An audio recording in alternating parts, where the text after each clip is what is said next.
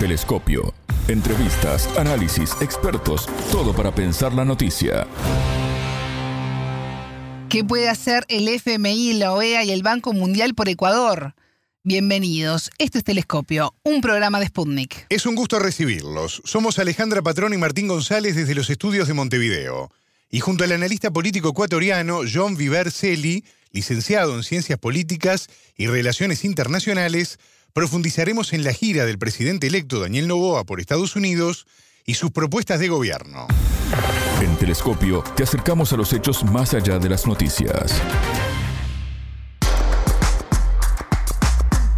La gira internacional del presidente electo de Ecuador, Daniel Novoa, muestra su interés de generar nuevas alianzas con Estados Unidos, país donde se encuentra desde el 4 de noviembre en un intento de fortalecer el apoyo financiero y el comercio exterior. Durante el fin de semana mantuvo reuniones con autoridades del Banco Mundial, del BID, del FMI y con el secretario general de la OEA, Luis Almagro. En el mes de octubre, Novoa realizó un viaje por Europa, visitando Italia, Francia y España, con el objetivo de promover inversiones, contrarrestar la inseguridad ciudadana y conseguir apoyos para la educación en su país. Daniel Novoa, del partido centro-derechista Alianza Democrática Nacional y heredero de una de las familias más ricas del país, fue electo presidente el 15 de octubre tras imponerse en segunda vuelta ante Luisa González, la candidata presidencial de Revolución Ciudadana, afín al correísmo. Las elecciones fueron realizadas de manera anticipada, convocadas por el actual mandatario Guillermo Lazo en el poder desde el año 2021, mediante la figura jurídica de muerte cruzada, que le permitió cerrar el Congreso y adelantar los comicios. El jefe de Estado evitó así su destitución a través de un juicio político impulsado en el Congreso en su contra por un caso de peculado en la administración de algunas empresas públicas. Novoa, de 35 años de edad, gobernará hasta mayo de 2025, año de nuevas elecciones en Ecuador. El entrevistado. Para profundizar en este tema, ya tenemos en línea a John Vivercelli, él es licenciado en Ciencias Políticas y Relaciones Internacionales. John, bienvenido a Telescopio, ¿cómo estás? Es un gusto recibirte. Muy buenos días, estimada Alejandra, qué gusto saludarle y compartir con toda su audiencia. A las órdenes. El gusto es nuestro. El presidente electo de Ecuador, Daniel Novoa, se encuentra en Estados Unidos, donde cumple una agenda que busca atraer inversiones, apoyo financiero y fortalecer el comercio entre ambos países. Novoa ya estuvo en España e Italia. Eh, John, ¿cómo ves esta gira internacional y qué apoyos puede lograr de Washington? Bueno, este, las elecciones presidenciales de Ecuador de 2023 evidentemente representan un episodio atípico para la política ecuatoriana. Recordemos los resultados que sacó el presidente electo Ninovo. Él gana con el 51 eh, frente al 48% de su contrincante, que era la señora Luisa González por Revolución Ciudadana. Esto demuestra que el presidente electo eh, busca apoyo internacional para tratar de empezar con el pie derecho y tratar de, de alguna manera, conseguir lo que él venía sosteniendo en la campaña, que eran apoyos para la cooperación en temas de seguridad, en temas de generación de empleo, inversiones y demás. Cabe destacar que, por ejemplo, una de las cosas que ha manifestado el presidente electo es que quiere tratar de conseguir la visa Schengen, cosa que ya lo intentó eh, o lo está intentando el presidente saliente, pero que eso está todavía en espera y que depende de otros organismos aparte. Eh, también cabe destacar que esto representa, por ejemplo, eh, los intentos de Ecuador por tratar de afianzar aún más las relaciones, no solamente con España, sino también con otros países como Estados Unidos y el resto de países en el plano internacional. Entonces, en ese sentido, se sigue una misma política para tratar de fortalecer estos, estos lazos y estas relaciones en materia de seguridad, en materia de migración y en materia de generación de empleo y también para la atracción de inversiones, que ha sido una de las líneas durante los últimos seis años. John, el presidente saliente, Guillermo Lazo, quien convocó a las elecciones anticipadas que dieron la victoria a Novoa, representa un sector de la derecha ligado a lo financiero, ¿no? Es el dueño eh, del segundo banco más grande del país, mientras que su predecesor, que es Daniel Novoa, pertenece a una familia de larga tradición dedicada a la exportación del banano. Hay quienes hablan de una transición entre hélices, pero ¿cómo ves tú este periodo entre un gobierno y el otro? Bueno, la transición ha estado marcada por un silencio y también por una falta de trascendencia en la agenda política, porque recordemos que el gabinete completo del presidente de la República electo no ha sido confirmado del todo todavía, solamente ha dado varios nombres, como por ejemplo en cartera de Relaciones Exteriores, en cartera de Agricultura, en cartera de turismo y en cartera del Ministerio de, Producción y demás. Entonces, en ese campo todavía falta el plano económico, el plano político y el plano este, energético también, que es otra de las crisis que aqueja al país. Entonces, en ese sentido, se puede apreciar que es una transición entre dos presidentes que siguen una misma línea política, dentro del liberalismo económico, dentro de eh, la atracción de capitales y también por tratar de fortalecer aún más estos nexos que, insisto, a esta hora Ecuador y Estados Unidos y el resto de los países como España están en su, por así decirlo, son muy estrechas en comparación a años anteriores. Cuando Novoa se impuso en las urnas, dijo que asumía un fuerte compromiso en combatir la inseguridad y la violencia, iba a realizar reformas carcelarias, invertir en tecnología y aplicar mano dura contra los narcotraficantes. Tiene 17 meses para hacerlo. ¿Cuánto esto puede hacer y cuánto quedará solo en un compromiso de campaña? El principal reto del presidente electo de la República será disminuir el índice de muertes violentas por cada 100.000 habitantes. Recordemos que en el año 2022 cerró con 25 muertes violentas por cada 100.000, la tasa más alta en toda su historia republicana. Se estima que para este año 2023 crezca 35 o 40 por cada 100.000 habitantes. Entonces, en los 17 meses de gestión que tiene el presidente electo, tendrá entre sus principales retos disminuir esa tasa, la depuración de la policía también, en, en Fuerzas Armadas también, este, en cumplir con el presupuesto general del Estado y que se lo ejecuten un 100%, que es otra de las cuestiones que queda eh, pendiente. También está la cuestión económica también en lo que es la generación de empleo. Recordemos que según el INEC, siete de cada diez ecuatorianos no tienen un empleo eh, fijo, entonces ahí están los principales retos del presidente electo por tratar de paliar en algo la situación económica. 17 meses no va a ser un tiempo donde pueda lograr todos estos objetivos, pero creo que en términos generales el principal reto de él será levantar al país o ponerlo en orden y que pueda de alguna manera este dejar el terreno listo para 2025 para que venga otro presidente o si es que los resultados le dan pueda buscar una reelección como él ya lo ha mencionado que lo hará en el 2025. Siendo un poco la línea de la seguridad y del combate a la violencia, el camino hacia las elecciones anticipadas estuvo marcado por el asesinato de alcaldes, concejales y funcionarios estatales. Recordemos el homicidio a tiros del candidato presidencial Fernando Villavicencio el 9 de agosto, eh, previo a los comicios del día 20 de, ese mes. ¿Hubo algún avance en los responsables de estas muertes? Hasta el momento eh, solamente conocemos de que Fiscalía General del Estado ya ha abierto este, la formulación de cargos, este, vemos que las noticias, las investigaciones todavía siguen avanzando su curso. Eh, recordemos que, por ejemplo, en su momento Estados Unidos ofreció una recompensa de 5 millones de dólares para buscar a los autores intelectuales y materiales, pero vemos que durante este tiempo, por ejemplo, hubo un acontecimiento bastante llamativo donde, por ejemplo, en la cárcel donde estaban retenidos los seis involucrados en el asesinato fueron asesinados durante una matanza carcelaria. Entonces, todo eso todavía sigue eh, pendiente y sigue todavía, como se dice popularmente, en el limbo jurídico y habrá que ver las investigaciones correspondientes al caso.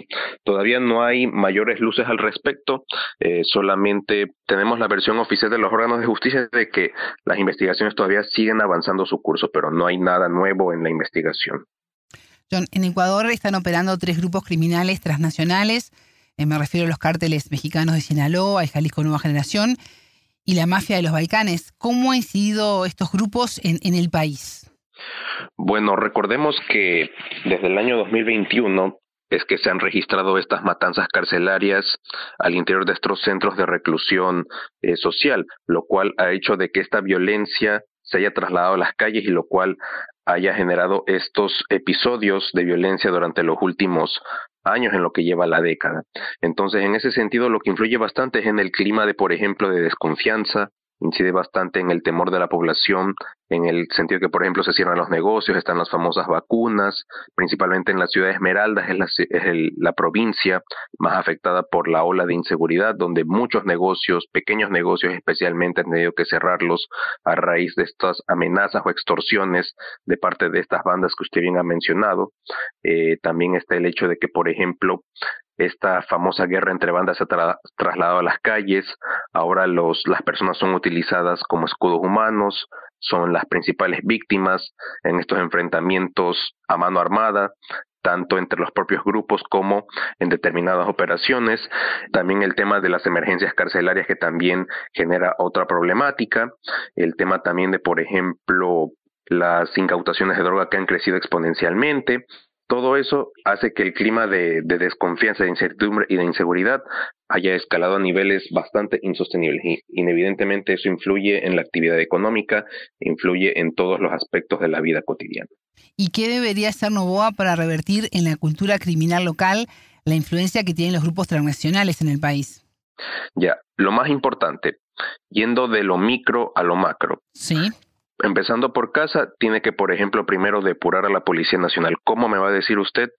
retornando a las pruebas este, toxicológicas o pruebas psicológicas que se les hacían a las personas que postulaban para ingresar a la Policía Nacional, también el tema del retorno del polígrafo, el financiamiento este, en equipamiento táctico y moderno para la policía que carece bastante al respecto, que se cumpla con la ejecución presupuestaria en todas las carteras de Estado, principalmente el Ministerio del Interior, eh, que es la cartera encargada de proveer este, las operaciones de seguridad a la población y que trabaja directamente con la Policía Nacional que la policía se encargue de la, de la seguridad interna, mientras que las Fuerzas Armadas se encarguen de la seguridad externa, establecer también los controles fronterizos, especialmente en los puertos, en las fronteras y demás puntos estratégicos para tratar de contener vías alternas donde se, eh, donde se llevan a cabo, por ejemplo, la trata de personas, el tráfico de drogas y demás. Entonces, todo eso tiene que ser, estar establecido dentro de un plan de política pública de seguridad integral. Que dicho sea de paso, ya hay un plan de política pública que se lanzó en el año 2019 y que tiene fecha de expiración hasta el año 2030, pero que no han habido resultados al respecto. Entonces, Daniel no va a poder utilizar ese plan que ya está como una hoja de ruta o implementar lo que él ya ha manifestado que es el plan Fénix, que fue parte de su campaña, para tratar de fortalecer a nivel tecnológico y a nivel de innovación a las fuerzas del orden público en ese sentido en la lucha contra el crimen organizado. Y más allá de las propuestas políticas, John, ¿cómo está la población en este momento? ¿Se temen que sigan habiendo más atentados, que aumente la violencia callejera? Bueno, ahorita el ambiente en el Ecuador es bastante complejo, estimada Alejandra, porque ahora no solamente tenemos una crisis de inseguridad, una crisis económica, sino que también tenemos una crisis energética. Eh, los apagones en varias provincias del Ecuador han dejado a la población en una incertidumbre total. La gente tiene que desconectar sus aparatos por miedo a que se dañen o tiene que establecer o tiene que conocer sus horarios, cosa que tampoco se cumple porque uno tiene que meterse a la página web, revisar su PDF y ver en dónde está, en qué sector le van a cortar la luz, pero resulta que no te cortan a la hora que es. Entonces, todo eso va generando más incertidumbre y a la vez hace que la gente no pueda trabajar, la gente no pueda estudiar, la gente no pueda salir. Entonces, con este clima de crisis energética, más que nada, eso golpea bastante a la economía local, por no decir también a la economía nacional. Entonces, todo eso influye bastante y habrá que esperar a ver los indicadores económicos al, al cierre de este año para ver qué tanto han sido, qué tan devastadores han sido los efectos fruto de estas tres crisis que le acabo de comentar, la energética, la económica y la de inseguridad. John, cuando ganó Daniel a las elecciones el 15 de octubre, no estaba muy claro todavía con quién iba a gobernar, quiénes integraban sus cuadros. Tú lo mencionabas al principio de la entrevista, falta aún resolver el tema económico, el tema político y el tema energético, ¿no? En, este, en esta crisis que relatabas. ¿Qué expectativas hay en ese sentido? Bueno, a esta hora lo que sabemos es que todavía hay conversaciones a nivel político entre las bancadas de la Asamblea Nacional, que es la que se va a instalar el próximo 20 de noviembre, que es la que donde se podrán ver estos espacios eh, de acuerdos políticos y legislativos por la gobernabilidad. Vemos que, por ejemplo, a esta hora sabemos de que hay un acuerdo entre la bancada del presidente electo Daniel Novoa, que es ADN, con el Partido Social Cristiano y con el propio movimiento Revolución Ciudadana, con el cual terció las elecciones eh, presidenciales. Entonces, habrá que ver cuál es el destino de esas conversaciones, ¿no verdad?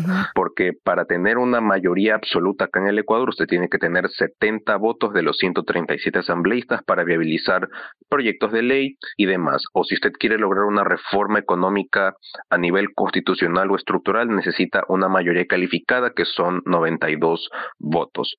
Entonces, vemos que, que entre las tres bancadas, ADN que tiene 14 legisladores, el Partido Social Cristiano que tiene 18, más los 51 de Revolución Ciudadana, vemos que a estas alturas el presidente electo tiene unos 83 votos, por así decirlo, asegurados, pero igual han habido algunos este, episodios eh, de polémicas en torno a estas conversaciones o a estos acuerdos que se está llegando, que todavía no están dichos, y habrá que esperar hasta la posesión del 20 de noviembre en la Asamblea Nacional. Si algo nos ha demostrado estos episodios es que nada se sabrá hasta la hora de la votación, cosa que ya pasó en el 2021 cuando el presidente saliente llegó en un primer momento en una alianza con los mismos partidos, pero en último momento decidió dar marcha atrás por otras cuestiones. Entonces habrá que ver este, cuáles son los puntos en común o los consensos mínimos que llegarán a estas tres bancadas que son las que tienen mayor votación o peso en la Asamblea Nacional. John, ¿y habrá cambios en materia económica con Novoa, presidente de Ecuador?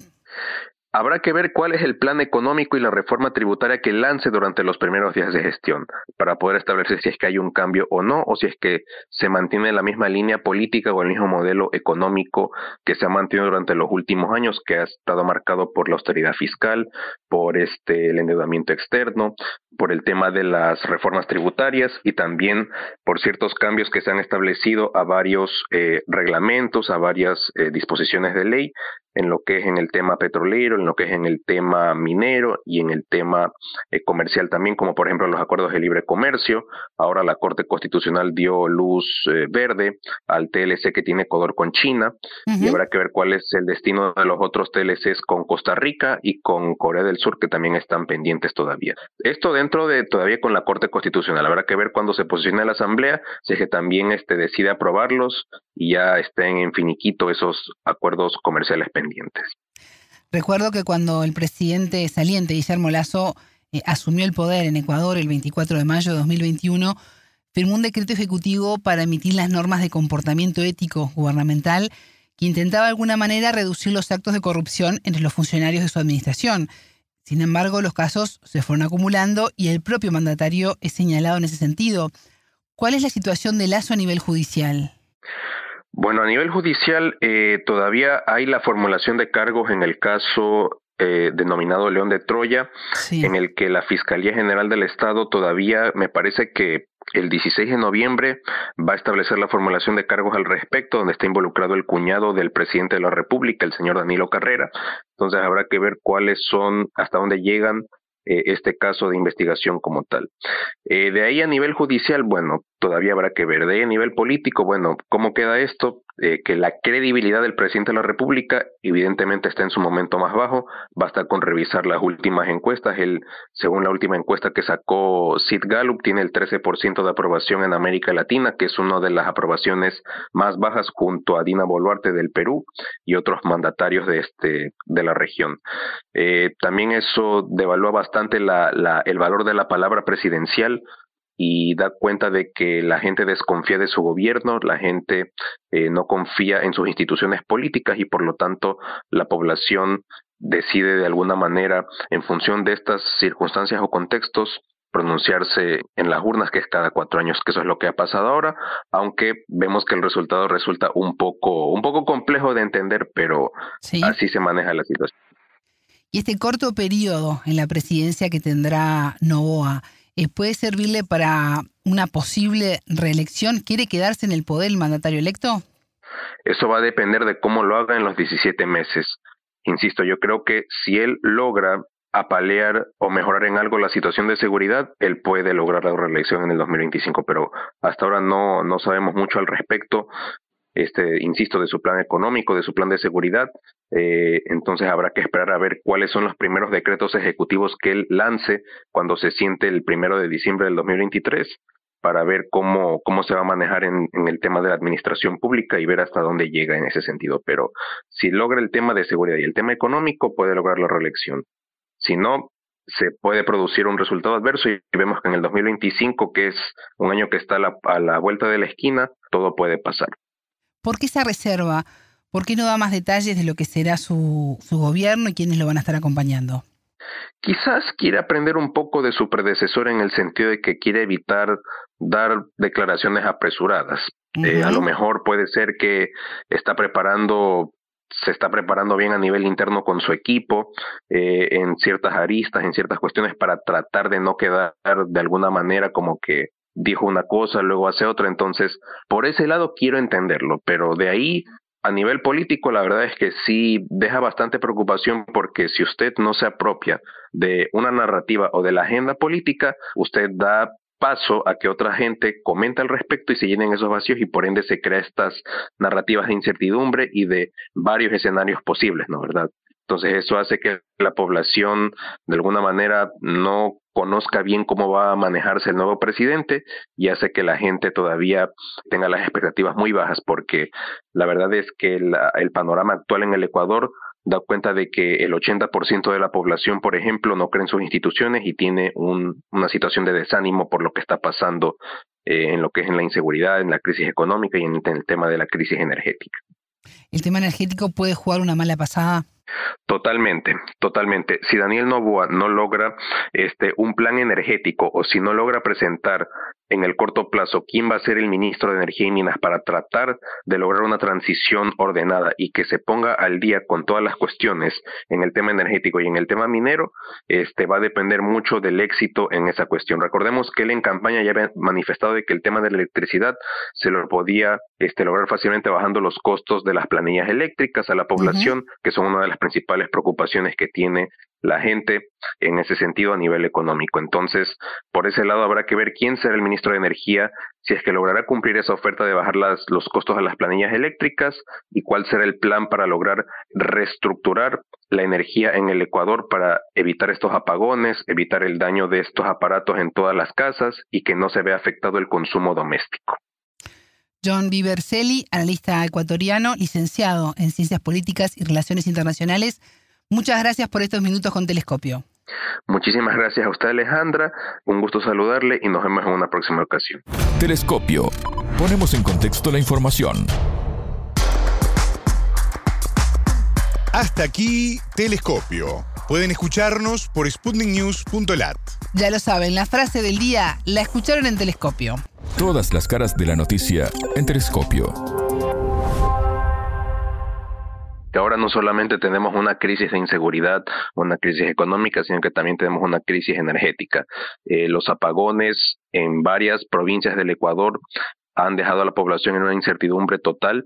La gente tiene que desconectar sus aparatos por miedo a que se dañen o tiene que establecer o tiene que conocer sus horarios, cosa que tampoco se cumple porque eh, uno tiene que meterse a la página web, revisar su PDF y ver en dónde está, en qué sector le van a cortar la luz, pero resulta que no te cortan a la hora que es. Entonces, todo eso va generando más incertidumbre y a la vez hace que la gente no pueda trabajar, la gente no pueda estudiar, la gente no pueda salir entonces, con este clima de crisis energética, más que nada, eso golpea bastante a la economía local, por no decir también a la economía nacional. Telescopio, un espacio para entender lo que sucede en el mundo.